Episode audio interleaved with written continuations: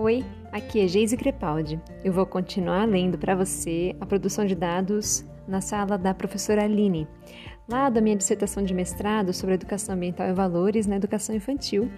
Vamos começar?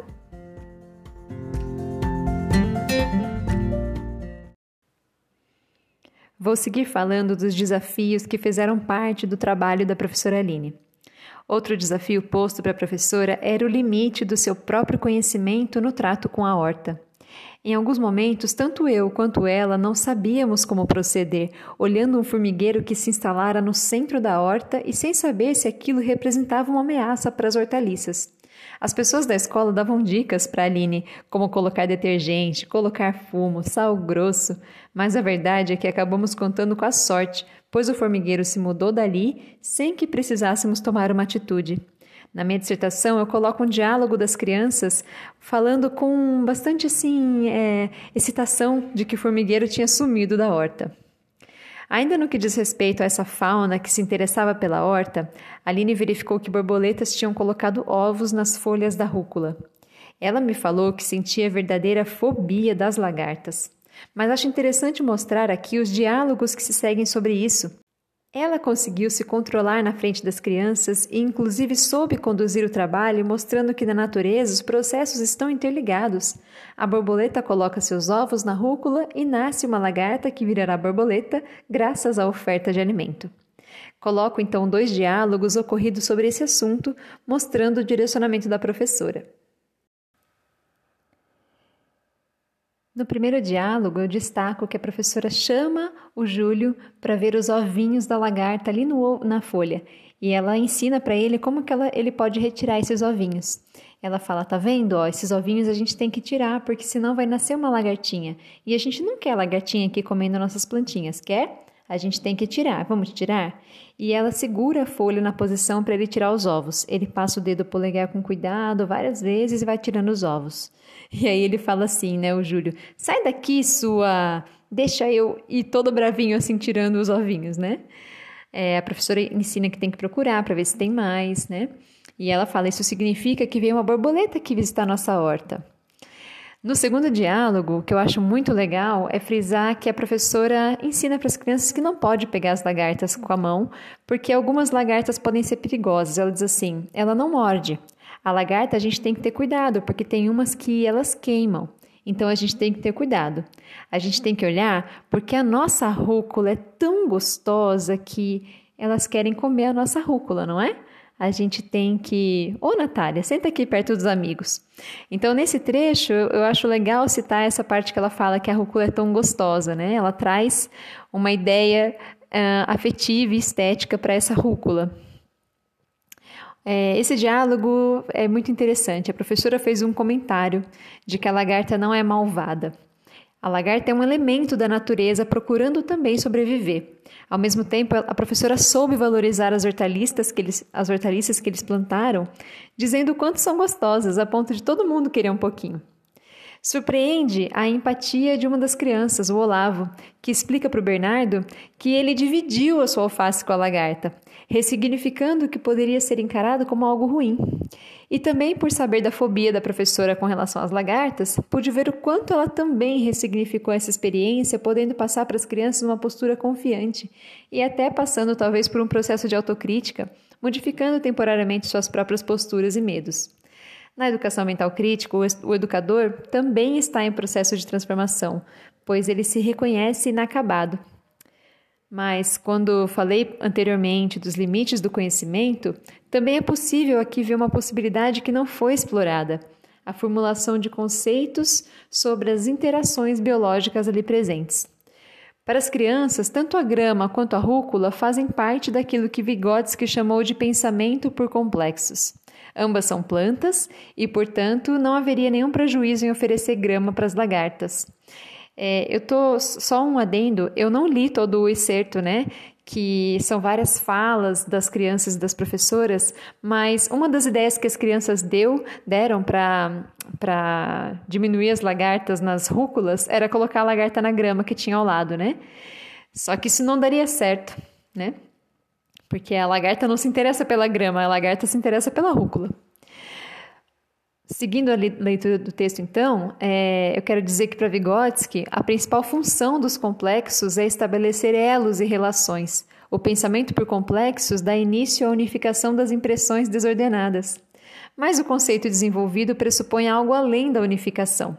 Para formar esse conceito, também é necessário abstrair, isolar elementos e examinar os elementos abstratos separadamente da totalidade da experiência concreta de que fazem parte. Dessa forma, seria importante não permitir que as crianças fossem para suas casas com uma ideia equivocada de que, do ponto de vista da lagarta, tanto a grama quanto a rúcula são a mesma coisa. Então, um desdobramento interessante seria mostrar essa realidade para as crianças. Afinal, a horta estava num local totalmente cercado por grama. Ora, as borboletas não colocaram seus ovos na grama, mas sim na rúcula. Por que será que isso aconteceu? Será que a ideia de Olavo de colocar as lagartas na grama seria bem sucedida? Seria uma oportunidade de falar também sobre os alimentos dos animais, das preferências e necessidades nutricionais. E esse projeto, quem sabe, poderia abrir portas para outros projetos que, inclusive, partiriam do desejo de conhecimento das próprias crianças. Isso é fundamental para a educação ambiental crítica. Por outro lado, com relação à dimensão valorativa, Vale ressaltar que, ao controlar a sua fobia diante das lagartas, a professora impede que um medo descabido seu pudesse afetar negativamente as crianças. Uma reação dessas poderia contribuir para uma valoração negativa desses animais. Em um mundo em que os animais são classificados em úteis ou nocivos, sendo os insetos, inclusive, bastante desvalorizados, ela soube conduzir um diálogo interessante sob uma perspectiva ecológica de interrelação entre os seres vivos. Nesse dia, podemos ver o efeito da fala da professora em ação, quando as crianças se deparam com suas hortaliças e vêm conversando comigo, me pedindo para filmar.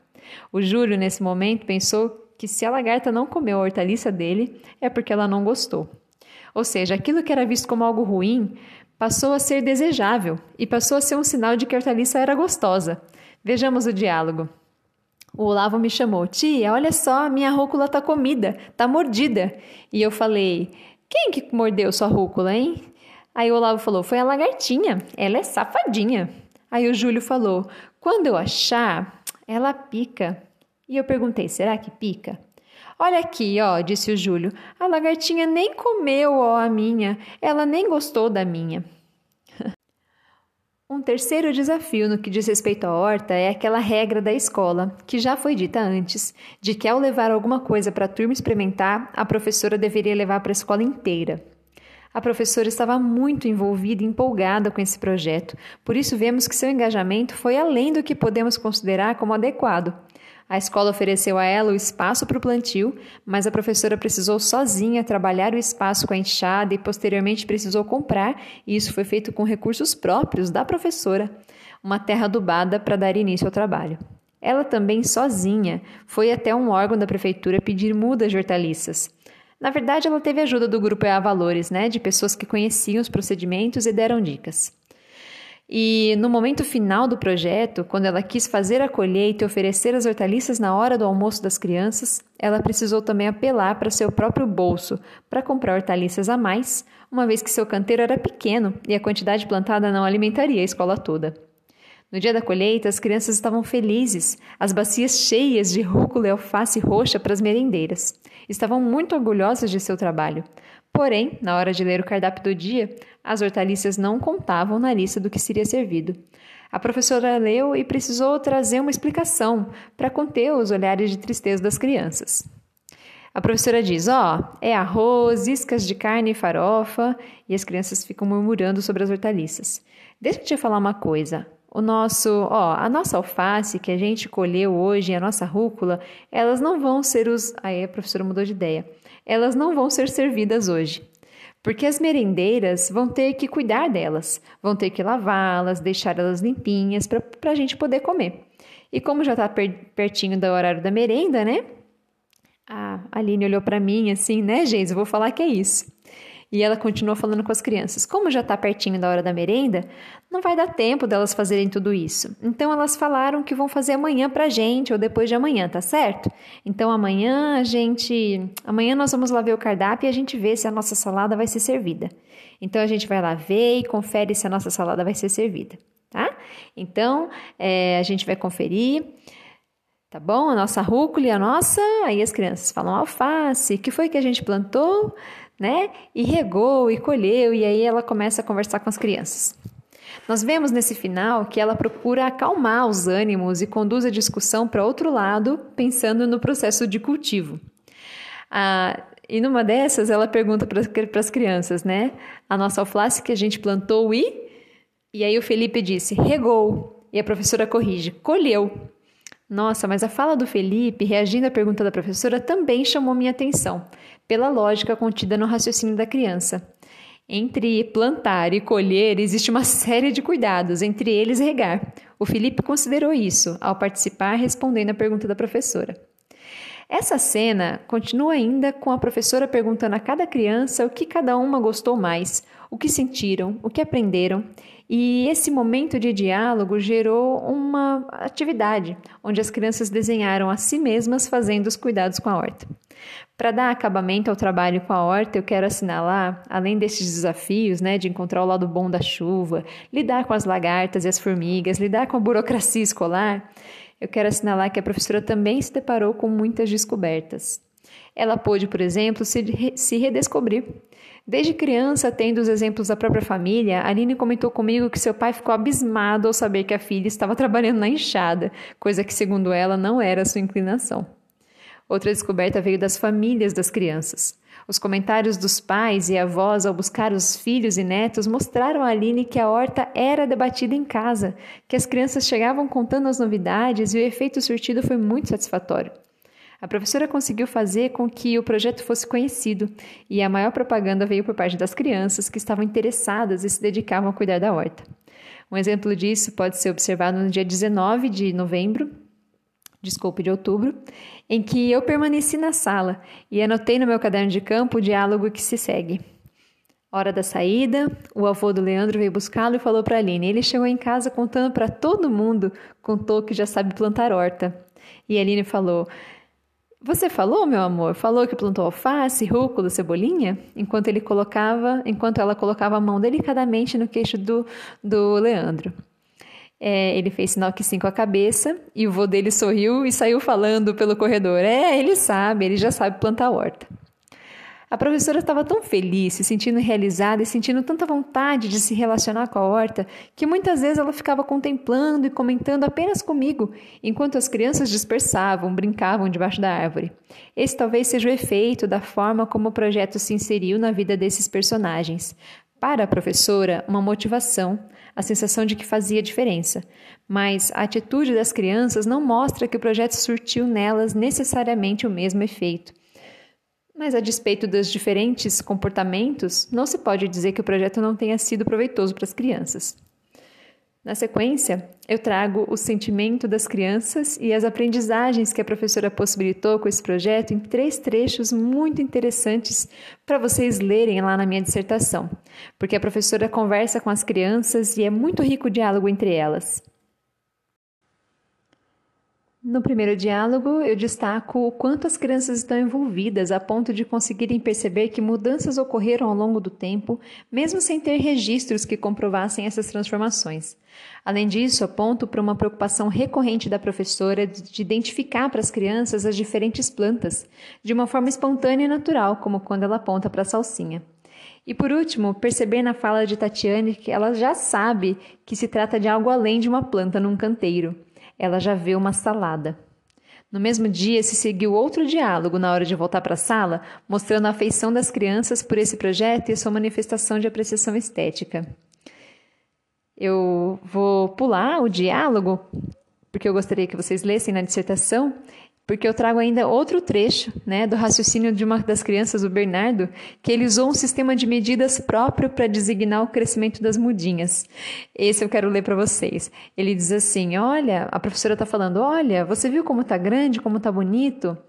E aí uma das crianças, o Júlio, fala assim: Eu vou achar o meu, eu vou achar o meu. Ah, o meu está ali embaixo. Outra criança diz: Tia, tia, olha esse. Mostra uma rúcula, maior de todas, olha esse. E a professora fala: Nossa, que lindo, né, amor? E ela pega com delicadeza a folha. Olavo fala: Olha o meu. O Júlio fala: Olha lá. E aí vem a fala do Bernardo. Ele diz assim: Olha o tamanho da planta do Olavo. tá, tá quase passando da plaquinha. Porque a professora colocou plaquinhas, né? Com os nomes das crianças. E aí o Bernardo, eu achei muito interessante essa fala dele, porque ele viu na plaquinha um sistema de medida, né? Ele viu ali uma referência para dizer que aquela planta está realmente muito grande. E assim seguia a rotina de cuidados diários com a horta, em meio a muitas descobertas. A professora levava as crianças diariamente, parava para observar o canteiro e ver o que era necessário fazer naquele dia. Se fosse preciso regar, ela enchia o regador e chamava as crianças. Cada hortaliça tinha ao lado, de uma, ao lado uma plaquinha onde se podia ler o nome das crianças. Então, ao mesmo tempo em que fazia o trabalho de cuidados com a natureza, a Aline também proporcionou uma situação real onde as crianças eram instigadas a ler seus próprios nomes. Ela queria que cada criança se sentisse conectada e cuidasse de sua própria muda. É, eu coloquei no meu trabalho algumas fotos do canteiro, das crianças afofando a terra e das crianças e das plaquinhas também. Depois de visitar a horta e cuidar dela, antes de voltar para a sala, era caminho passar pelo refeitório. A professora aproveitava esse momento para sentar as crianças diante de uma lousa, onde se podia ler o cardápio do dia. Ao lado da lousa, uma janela e um balcão davam comunicação para a cozinha, onde podíamos ver as cozinheiras trabalhando. No próximo episódio, eu vou falar sobre a experiência da professora em ler para as crianças os cardápios do dia. Tem muitos trechos interessantes e ricos. Eu espero você.